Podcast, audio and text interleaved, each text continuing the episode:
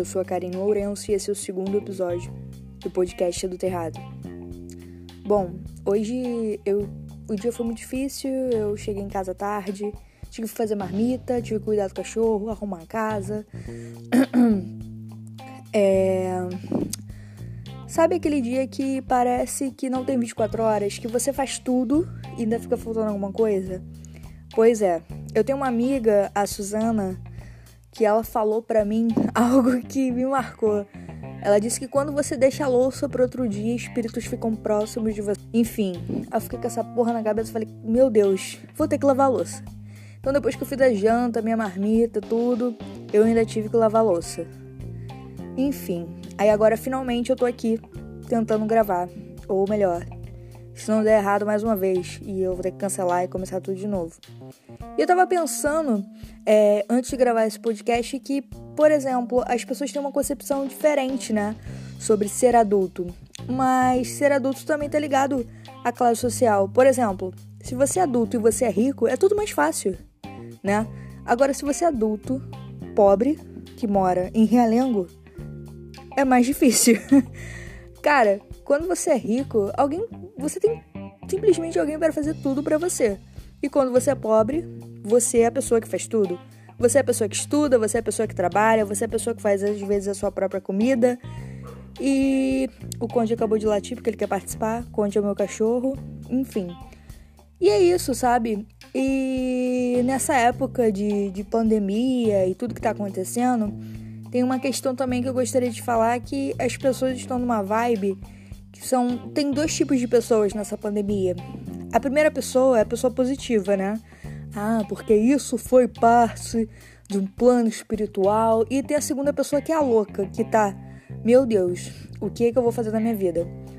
E eu acho que eu sou um pouco dos dois. É... Às vezes eu acendo, às vezes eu acendo, sei lá, uns 10 incensos para tirar a energia ruim. Mas eu tenho medo de eu mesmo sumir. E tem dias, cara, que eu tô louca, que eu falo, meu Deus, o que que eu tô fazendo da minha vida? E tá tudo bem pensar isso, sabe?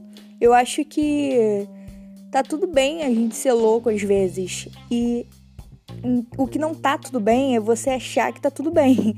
A todo tempo, você é, achar que você não pode reclamar, que você não pode ter um dia ruim.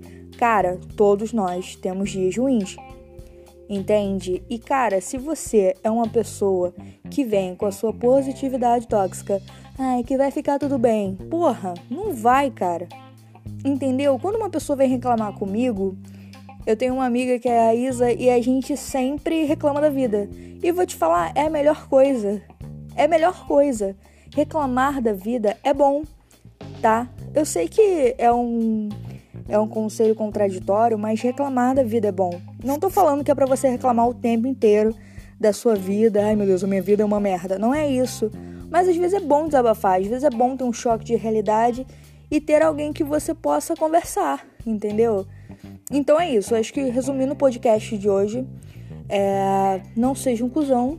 Se alguém tiver com um dia ruim, deixa a pessoa falar com você, entendeu? Eu não tô falando para você aceitar uma pessoa que reclama o tempo todo mas não seja o tipo de pessoa que sempre vem com uma solução para o seu problema. Vamos falar a verdade? Isso é um porre. Às vezes você só quer reclamar.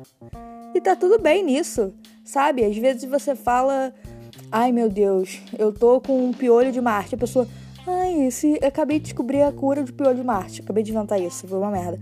Cara, deixa as pessoas, sabe? Enfim, eu, resumindo, eu acho que é preciso você aprender com quem você reclamar. Se vocês quiserem, eu dou o número da minha amiga. Então é isso, pessoal. Até o terceiro episódio. E eu vou pensar algo mais legal e mais positivo.